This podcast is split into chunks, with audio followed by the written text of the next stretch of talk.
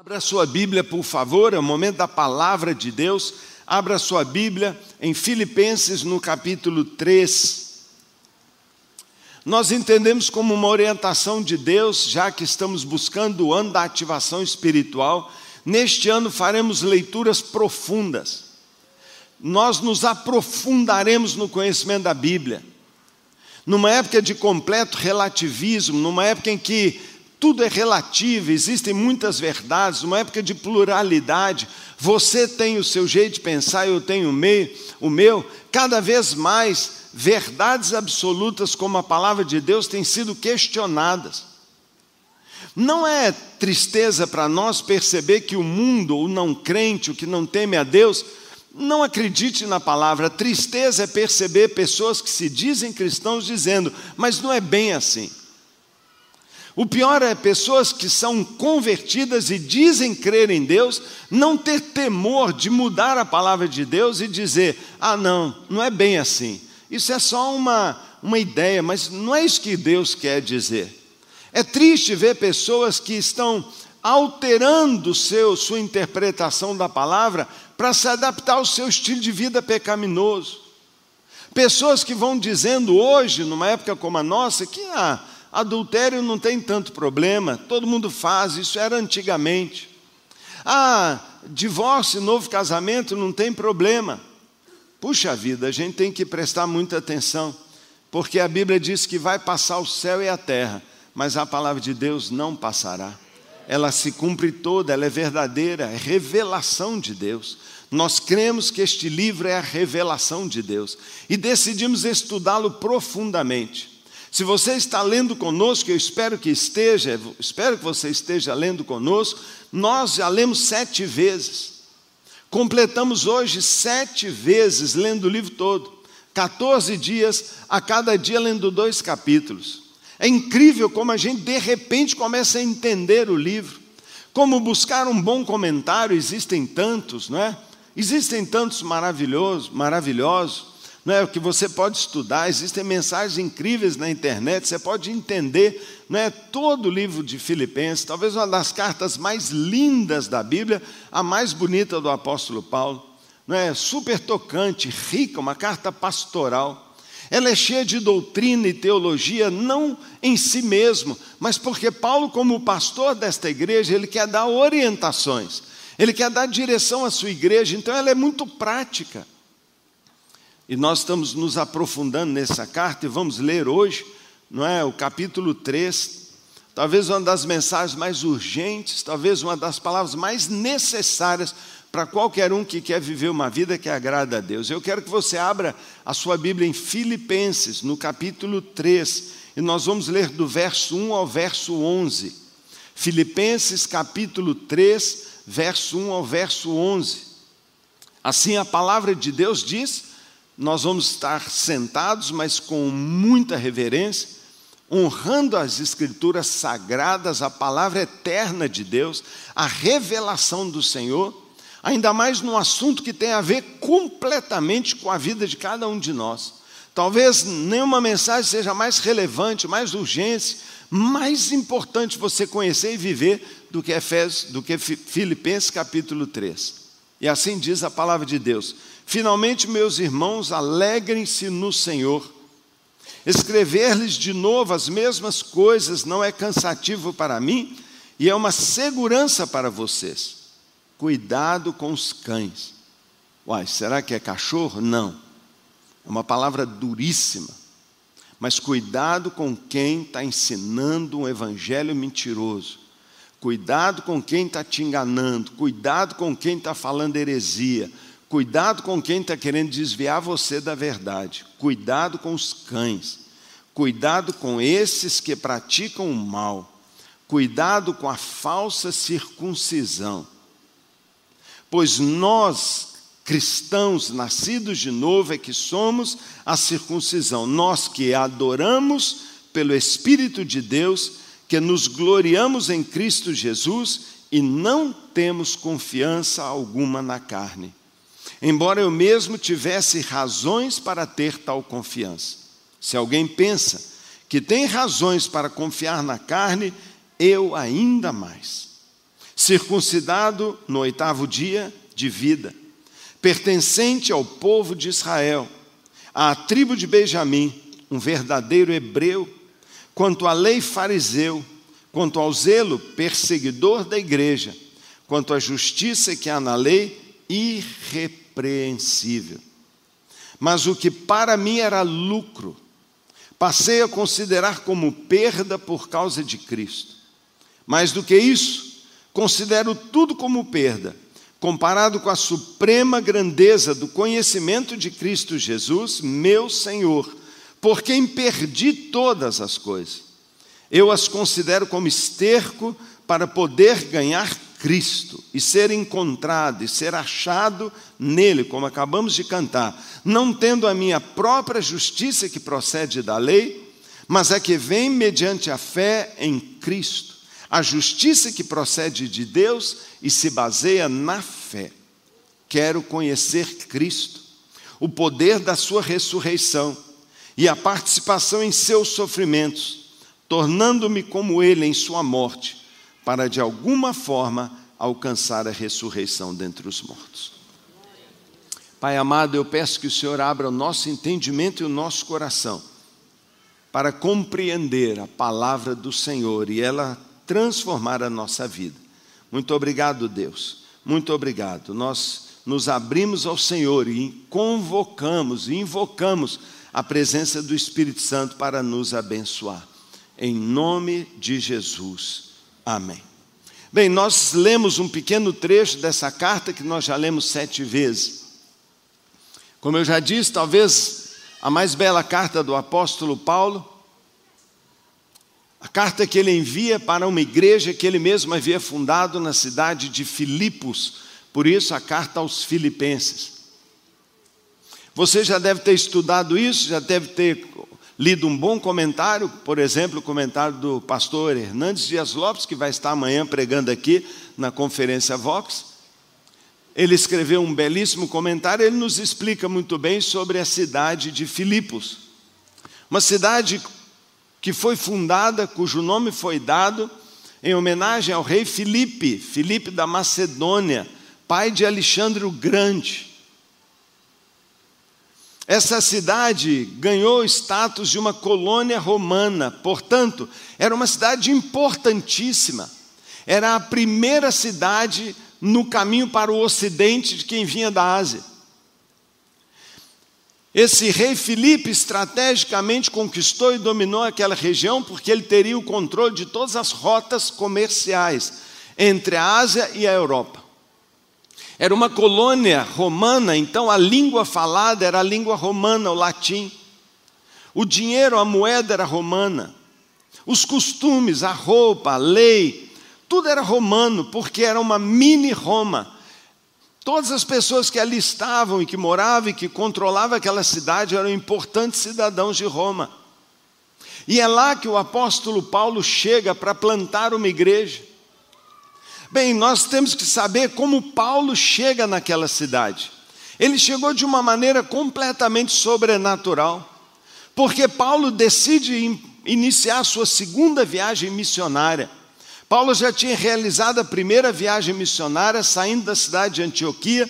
Ele foi com Barnabé, plantando igrejas em várias partes. Agora, na sua segunda viagem missionária, Paulo pretende voltar àquelas igrejas para visitá-las e ver como elas estão, elas estão.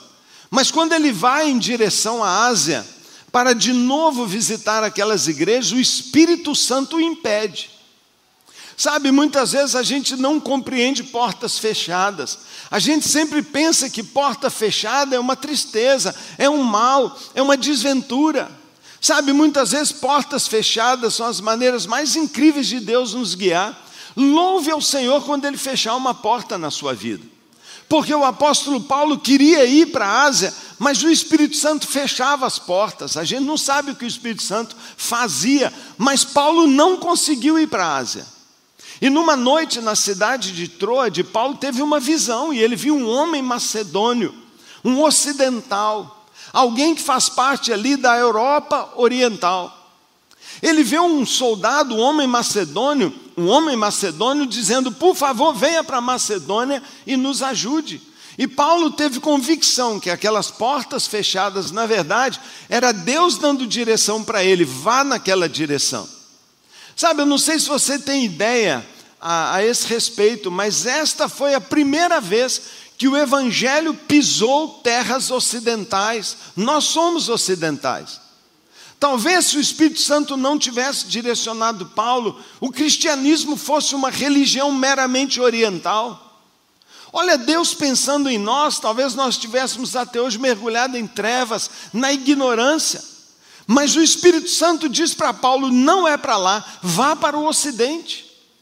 E Paulo vai. E ele vai passando por cidades até que chega na cidade de Filipos.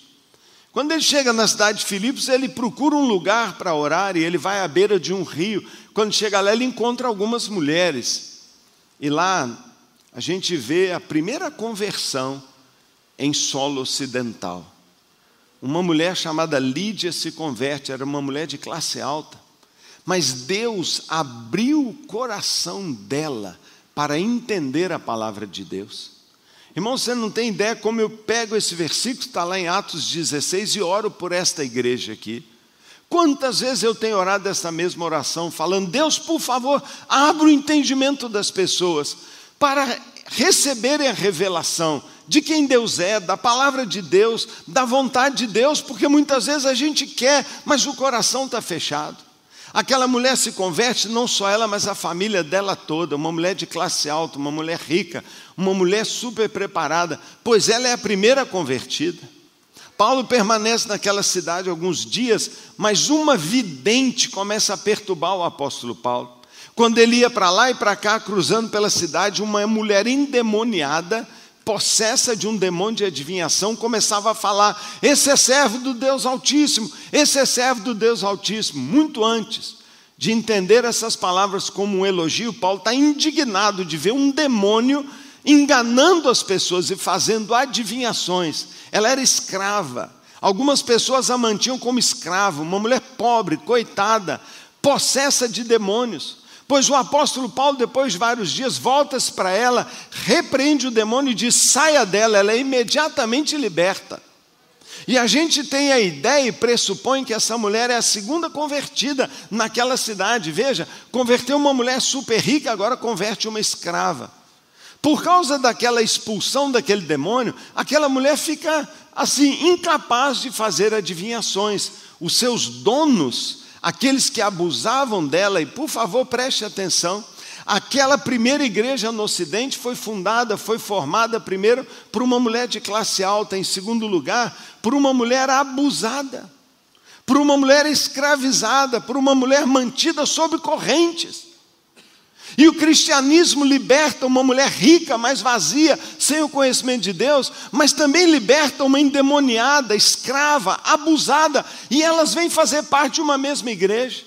Mas não é só isso, porque aquele homem, porque aquela mulher foi, foi liberta do espírito de adivinhação, parou de dar lucro para os seus donos, e eles vão reclamar diante das autoridades, dizendo: Ó, oh, tem um cara aí chamado Paulo que está perturbando a nossa cidade ele é chamado a julgamento, e não há julgamento nenhum, não é um ódio incomum contra o apóstolo, as pessoas nem o conheciam, mas simplesmente pelo relato de alguém, não é que diz: "Ah, esse cara tirou o espírito de adivinhação da minha escrava".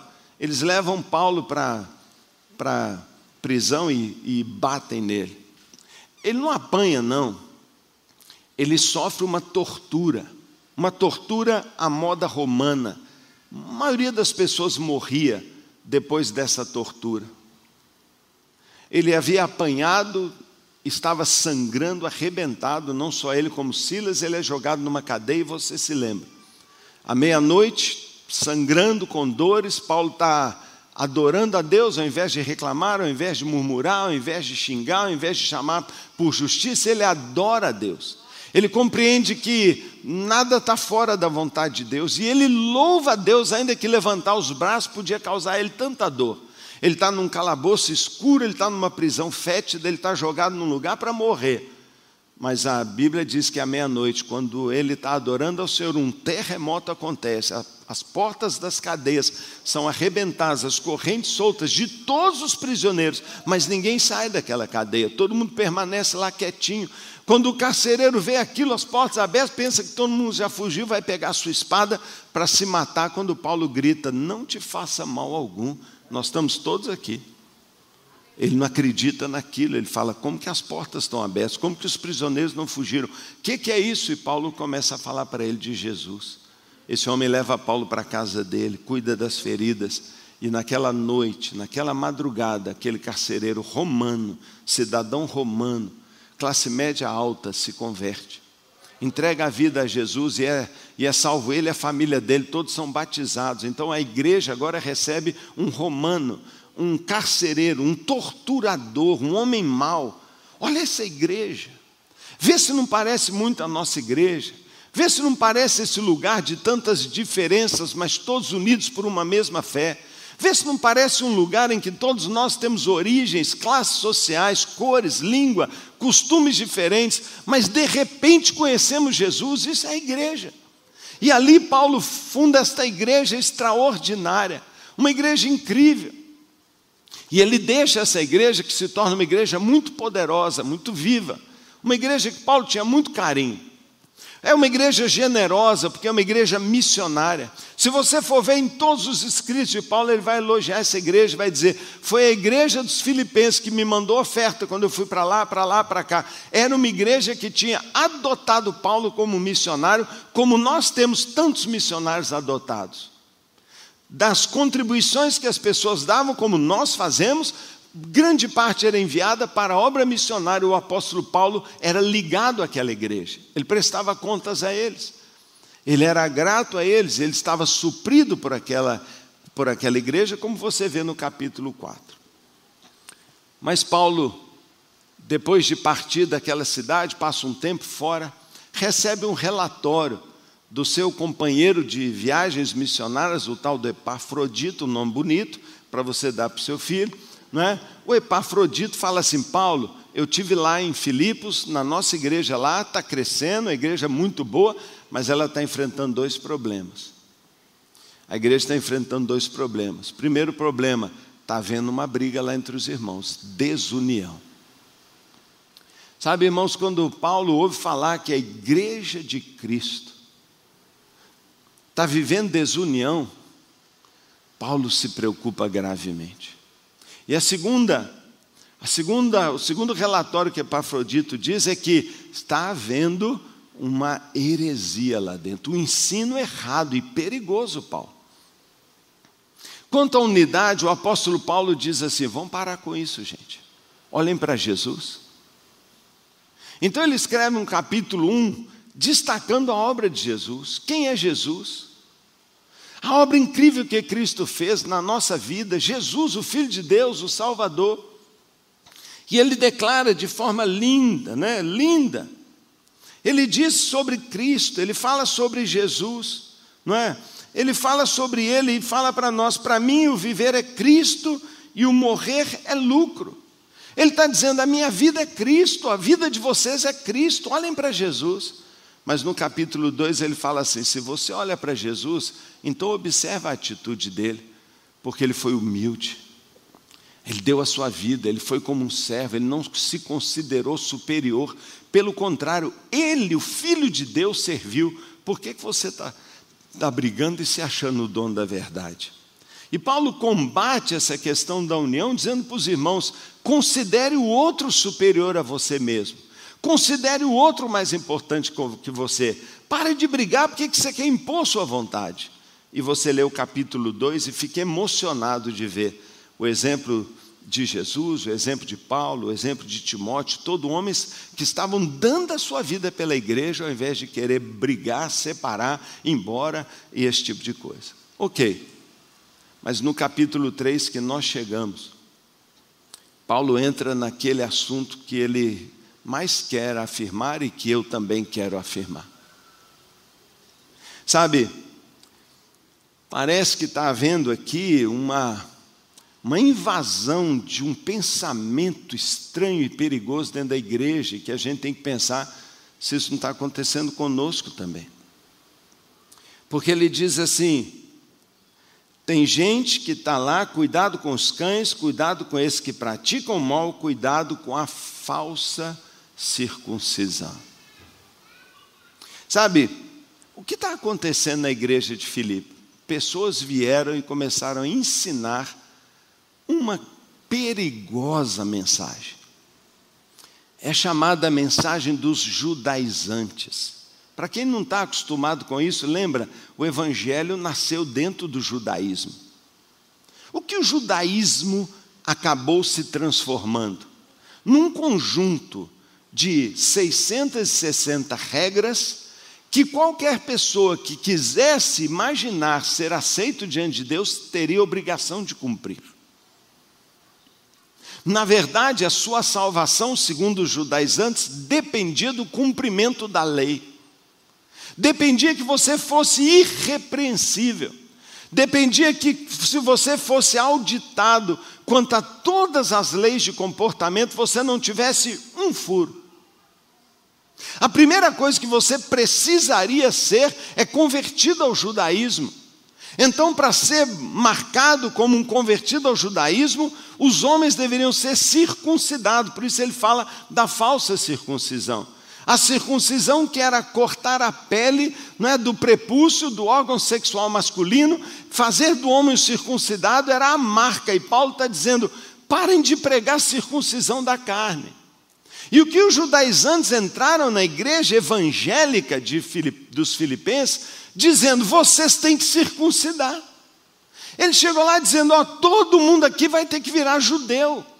Você não vai ser salvo sem guardar a lei. Bem, parece que isso não é relevante para nós, parece que isso não importa para nós, se não fosse também a ideia que está por aí no nosso meio hoje, de que a nossa salvação também depende de nós cumprirmos um, uma quantidade de leis, de nós recebermos algumas marcas exteriores, de nós aparentarmos uma piedade exterior independendo do nosso coração. E isso tem gerado a religião hipócrita que muitos têm vivido. Vestem-se de uma roupa bonita para o domingo, assumem um título religioso, eu sou da Batista Central, eu sou de uma célula, eu sou dizimista, eu até frequento, eu não falto culto, um monte de coisas exteriores, como se isso aí ao final fosse declarar você uma pessoa aprovada. E a ideia de que eu possa ter um monte de aceitação na cabeça, acreditar em Deus num monte de coisa, talvez até admirado, apaixonado, mas não viver isso dentro do meu coração, essa ideia tem estragado o cristianismo e eu me preocupo demais. Me preocupo com a quantidade de gente que adere a uma religião, nós chamamos de cristãos nominais, mas o coração não é convertido. E como a gente sabe? Pelas obras, pela vida que a pessoa leva. E Paulo, ele vai declarar aqui algumas verdades impressionantes que eu gostaria de dizer para você. E ele diz assim: ele está conversando com aqueles judaizantes, fala aí, peraí, vocês estão querendo botar banca de que vocês são bons? Oh, se vocês acham que eu sou bons, eu sou melhor que vocês. E ele começa a falar do currículo dele, porque Paulo era impressionante mesmo. Paulo tinha sido um jovem zeloso do judaísmo.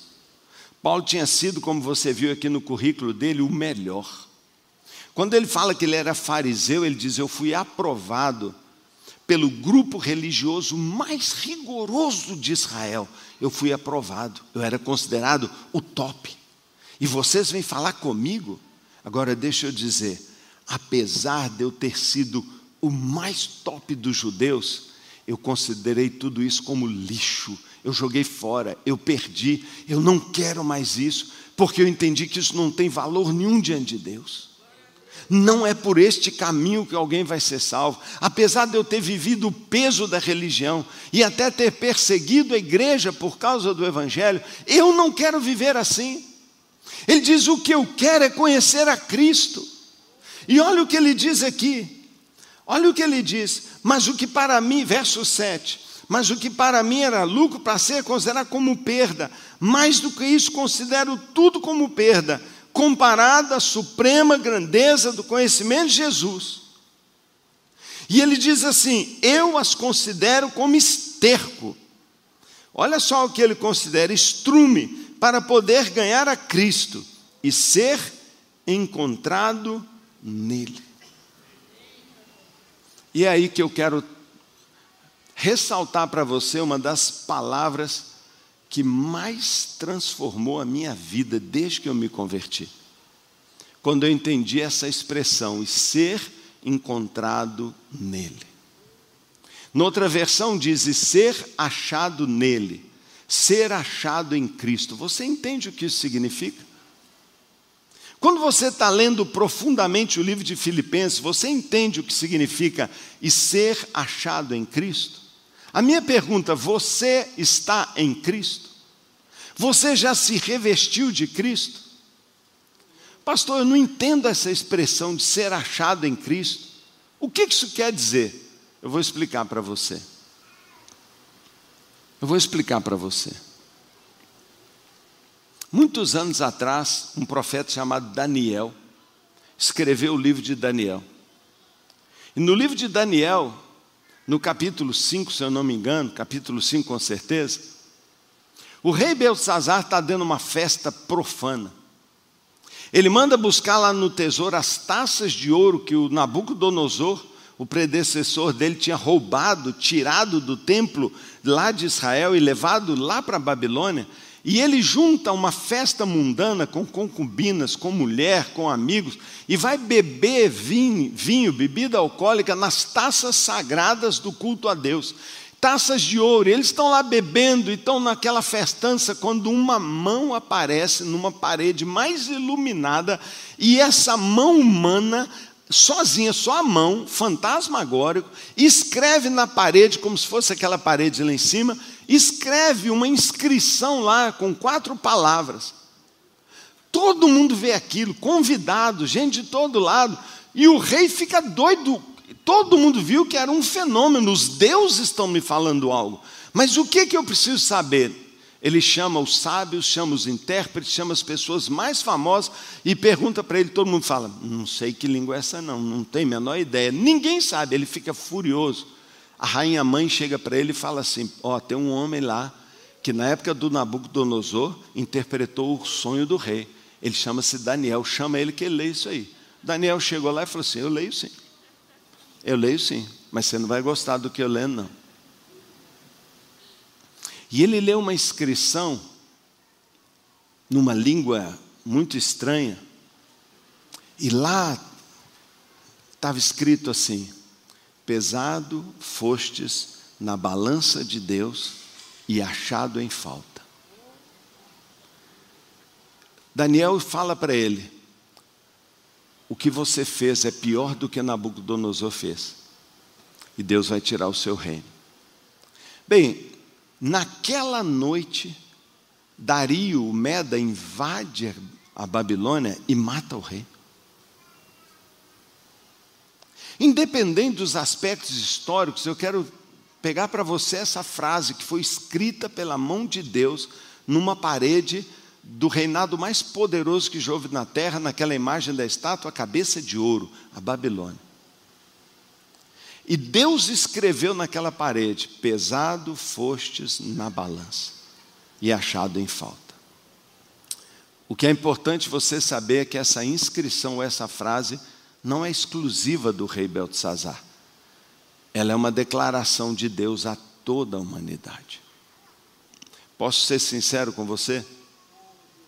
Se eu for avaliado pela balança justa, santa e precisa de Deus, eu estou negativo. Como uma conta bancária, todos nós estamos em débito para com Deus. essa talvez é a, a maior declaração a nosso respeito que a Bíblia fala. Talvez da declaração que a Bíblia fala para nós a nosso respeito, essa é que a gente tem que mais levar a sério. Qualquer um de nós que se apresentar diante de Deus falar assim: pode me avaliar, eu quero entrar no paraíso, eu quero entrar no teu reino, eu fiz tantas boas obras, eu fiz tantas coisas, como judaizantes eu obedeci todos os mandamentos, pode me pesar. Se você subir na balança, vai dizer negativo, reprovado.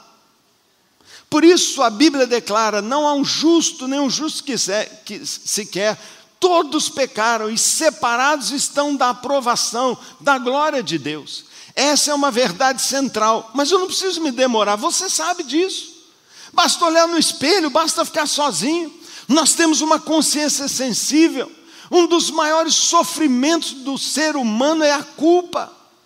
Eu tenho encontrado com jovens, eu tenho encontrado com homens, eu tenho encontrado pessoas que você vai perceber comportamentos psicológicos, emocionais meio estranhos, você vai ver, a razão é culpa. A maioria das pessoas não sabe lidar com a culpa, ela vai acumulando e a gente não descobre onde puxa o ralo para essa culpa drenar, a gente não consegue.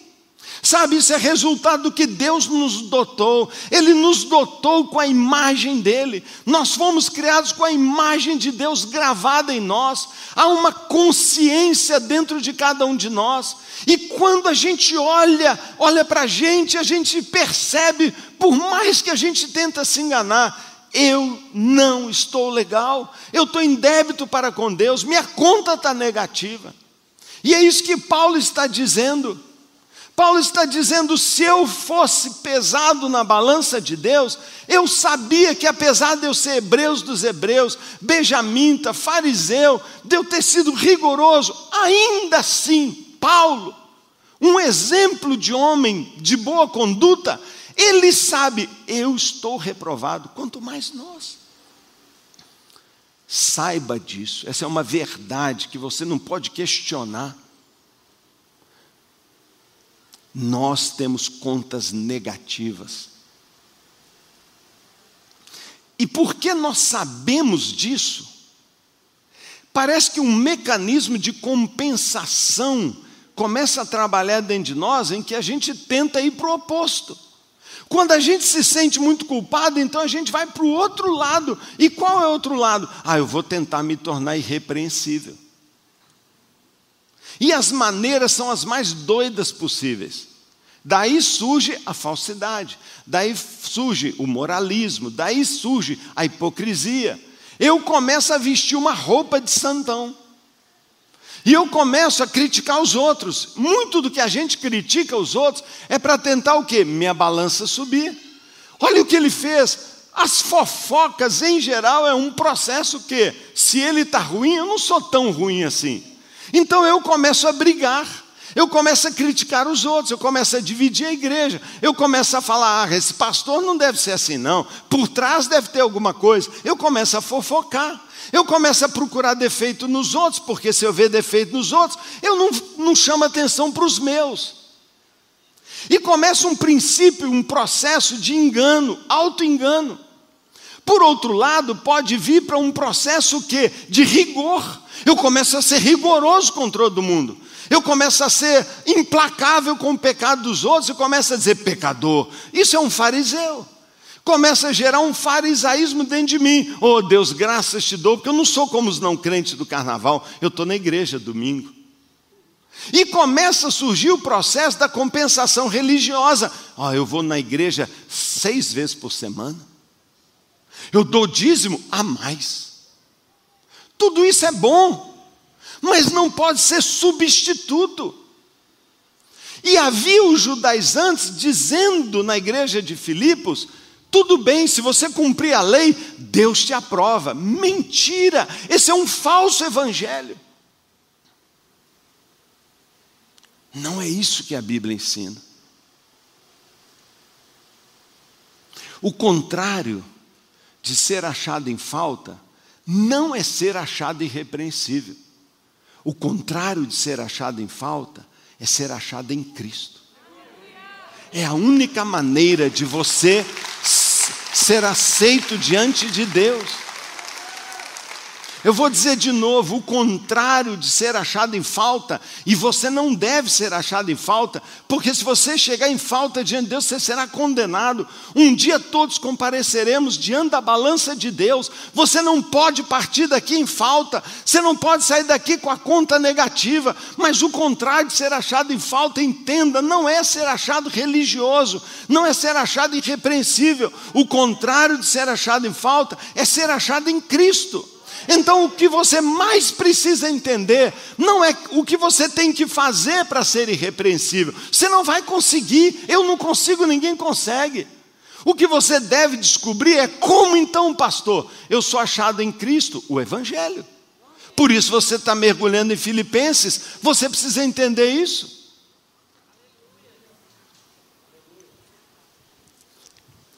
Nos anos 70, pregou aqui na nossa igreja Aliás, nem foi aqui, foi lá na primeira igreja, na Raul Soares. Eu era garoto, eu era novo, recém-convertido. E aquele homem chamado Larry Coy, ele, aliás, desculpa, Roy Hession, estou confundindo. Também Larry Coy veio, mas Roy Hession pregou, autor do livro A Senda do Calvário. Ele pregou para nós uma mensagem explicando sobre estar em Cristo. E eu lembro que eu tinha a cabeça muito jovem, não entendi, mas uma história que ele contou, eu nunca mais me esqueci, eu vou repeti-la, porque eu já recontei ela aqui algumas vezes. Ele disse que quando ele era menino, ele conhecia muito criador de ovelhas, pastores de ovelhas, fazendas nos Estados Unidos de criação de ovelha. E não é incomum, pela fragilidade do animal, que a ovelha mamãe, ao ter a sua cria, morresse no processo de parto uma infecção, um problema qualquer, como acontece nessa, nesse assunto. E, e especialmente na questão do rebanho ali, do, das ovelhinhas, muito difícil você salvar o bebezinho. Por quê? Porque a ovelha é quase cega, ela é ultra míope, mas ela tem um olfato assim super aguçado. Ela sente o cheiro de longe. As ovelhas andam muito coladinhas uma no traseiro da outra, onde elas estão andando, porque não enxergam bem e elas vão sentindo o cheiro. Elas ouvem a voz do pastor, não vê, ela ouve, porque ela não vê longe. Mas ela ouve a voz, ela já sabe, ela sente o cheiro. Então o criador de ovelhas pega aquele bebezinho que acabou de nascer, aquela ovelhinha, e ela precisa amamentar. Ele sabe que ela não tem futuro para ir para o pasto depois se ele ficar dando uma madeira. Então ele procura uma ovelha saudável, que tem muito leite, cujo filhotinho já está quase desmamando, e ele fala: Eu vou colocar ela lá. Então ele pega o filhotinho da ovelha e coloca para amamentar, a ovelha faz o cheiro e vê: Não é meu filho. Não é o meu, a minha ovelhinha, e ela não deixa de jeito nenhum que aquela ovelha órfã venha mamar nela. Ela, e a reação, se você insistir, pode ser um coice mortal. E a ovelhinha acabar morrendo pelaquela mãe, por aquela mãe que reconhece, não é meu filho. Ele diz, não aceito. E ela dá um coice, pode matar a ovelhinha. E eu me lembro dele dizer, sabe como os criadores fazem quando uma ovelha precisa ser assim? Elas vão lá naquela ovelha, o filhotinho autêntico, que já é um pouquinho crescidinho, tiram não é, aquela, aquela lãzinha dela, que está ainda bem novinha, mas já, já suficiente. Eles tosquiam a ovelhinha de poucos meses com aquela lã ainda tão novinha e colam, colocam essa lã, passam a lã no corpo da ovelhinha órfã.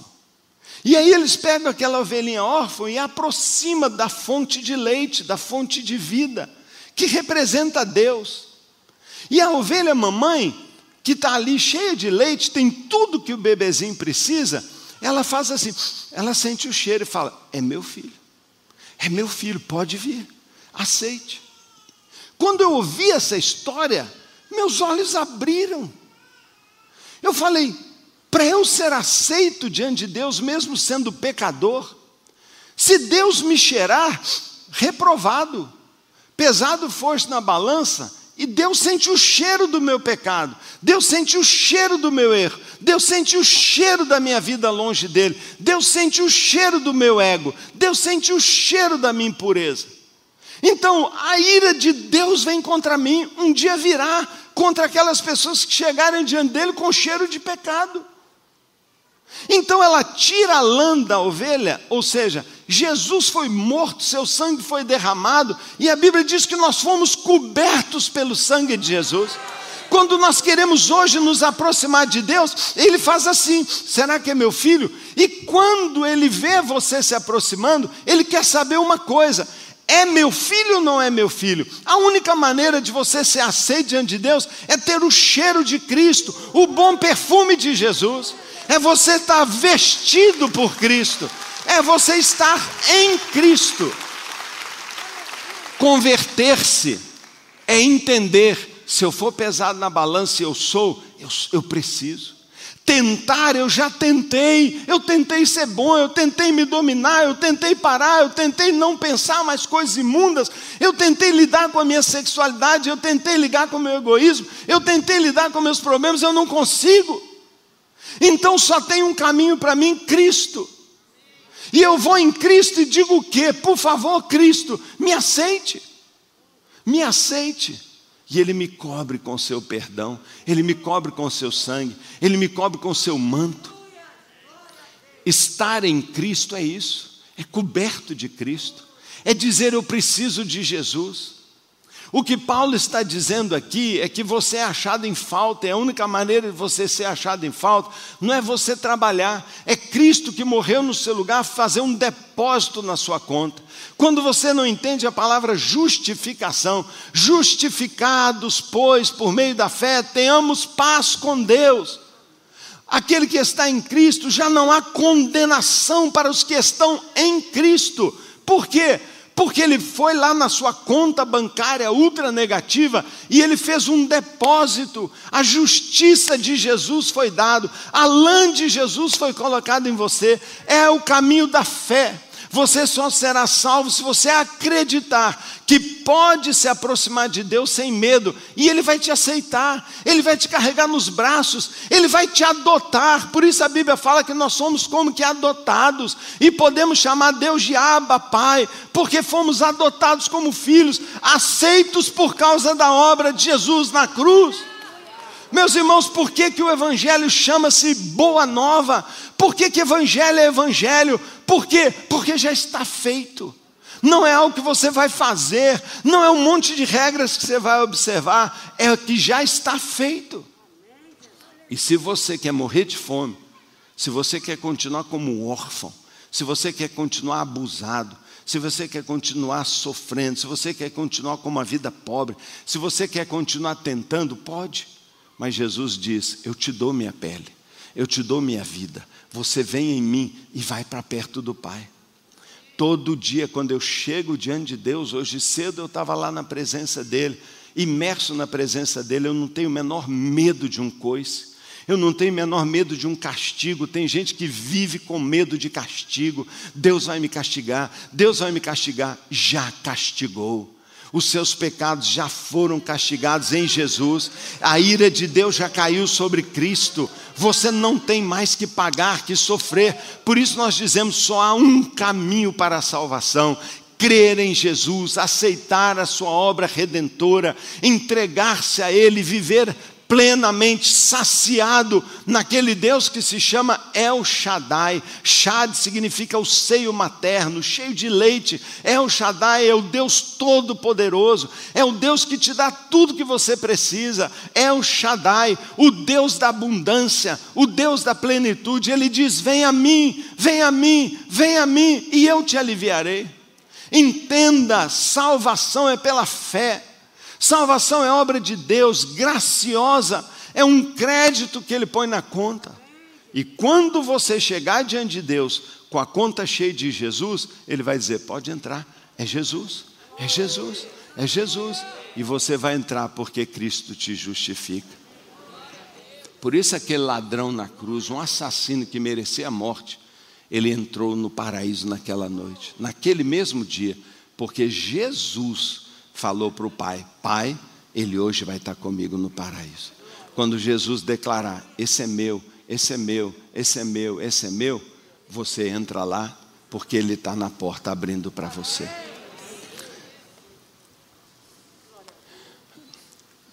Você entende o que eu estou dizendo?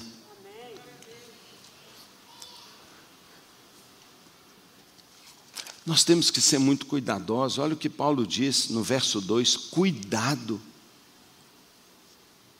Paulo chama as pessoas que ensinam algo diferente de cachorros. Nós vivemos na época, como eu tenho falado, do politicamente correto, ninguém pode falar nada. Paulo não está nem aí, ele fala: esse povo é uns cachorros.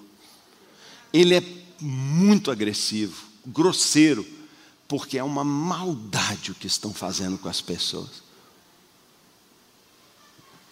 Hoje, o perigo não é só esse. É raro o lugar que você vai e que diz para você: você tem que ser rigoroso. Não. Agora os cães viraram para o outro lado. Estão dizendo para você: não, e você converte a Jesus e pode voltar para a sua vida de pecado.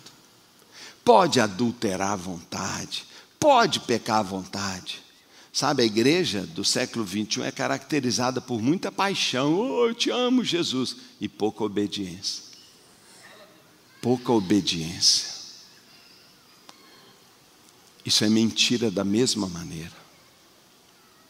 Porque quem, quem recebeu Cristo dentro dele e foi colocada a justiça dentro dele, não consegue viver no pecado. Não faz parte mais. Não tem como mais eu viver isso. A minha natureza mudou. Eu tenho aversão às coisas injustas. Eu não durmo em paz se eu sei que eu estou mentindo, que se eu estou corrompendo, que eu estou desonesto. Eu não consigo, porque é uma nova natureza. E quem conheceu a Cristo vai viver livre do pecado.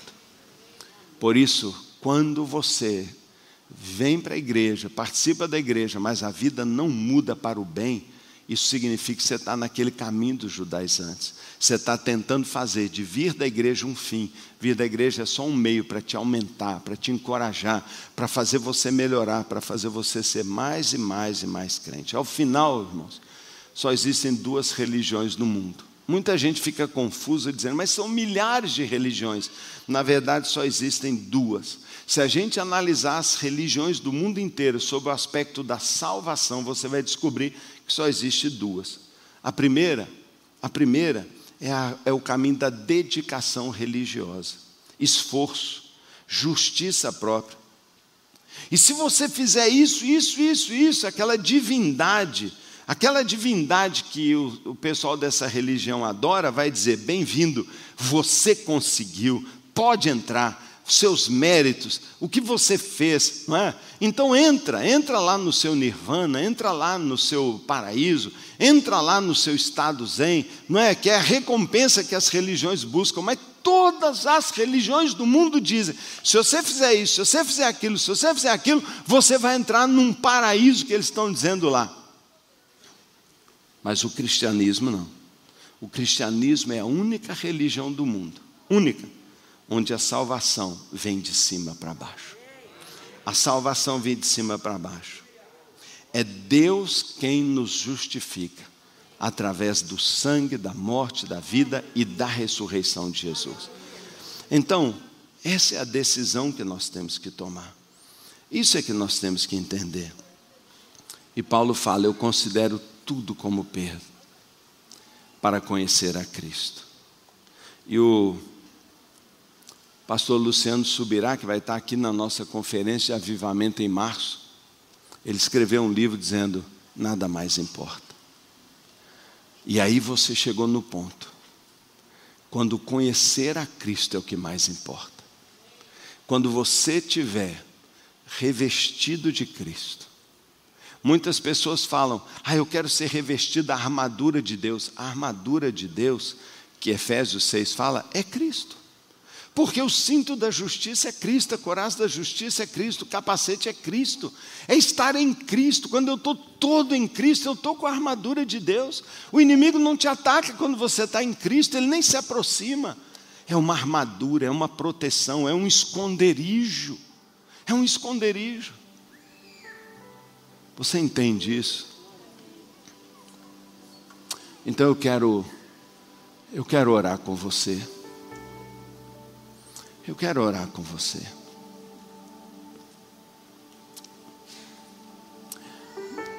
Nesse domingo que seria, graças a Deus, não é o domingo de carnaval, talvez seja o dia mais perigoso de se vir na igreja. Talvez seja o dia que você tinha que tomar muito cuidado se você vem num culto. Porque num, num ano normal de carnaval, a gente vai passando e vai vendo as pessoas bêbadas, as latas pela rua, gente pela rua. Ano passado foi assim, em Belo Horizonte tinha milhões de visitantes. E a gente vem com a biblinha assim, né? Eu vou para a igreja. Esses pecadores bebendo, dançando, se prostituindo, mas eu vou para a igreja. Você entende? Você entende o perigo disso? É claro que é maravilhoso você não estar tá lá no chão bêbado. Um dia você já teve, mas Deus te tirou de lá. É claro que é maravilhoso você vir para a igreja. Mas se você vem para adorar a você mesmo, a sua bondade, ou você vem para se prostrar diante de Jesus e dizer muito obrigado. Eu sou pecador, mas a graça me alcançou. Por isso todo nascido de novo tem a vida espiritual de um adorador. Ele é grato, ele louva, ele canta como nós vamos cantar agora. Porque a maior expressão de alguém livre é cantar, é sorrir, é alegria. Eu quero perguntar para você que está aqui, para você está conosco em casa. Você já está em Cristo? Você já se revestiu de Jesus? Você já tem vivido uma você já tem vivido um relacionamento tão íntimo no Senhor, você já está escondido nele. Você tem certeza que já pulou do nível de religião para um nível de relacionamento com Deus? Você já recebeu esse depósito na sua conta? Outro dia eu conversei com uma pessoa e ela, ela fez para mim o inventário de pecados dela.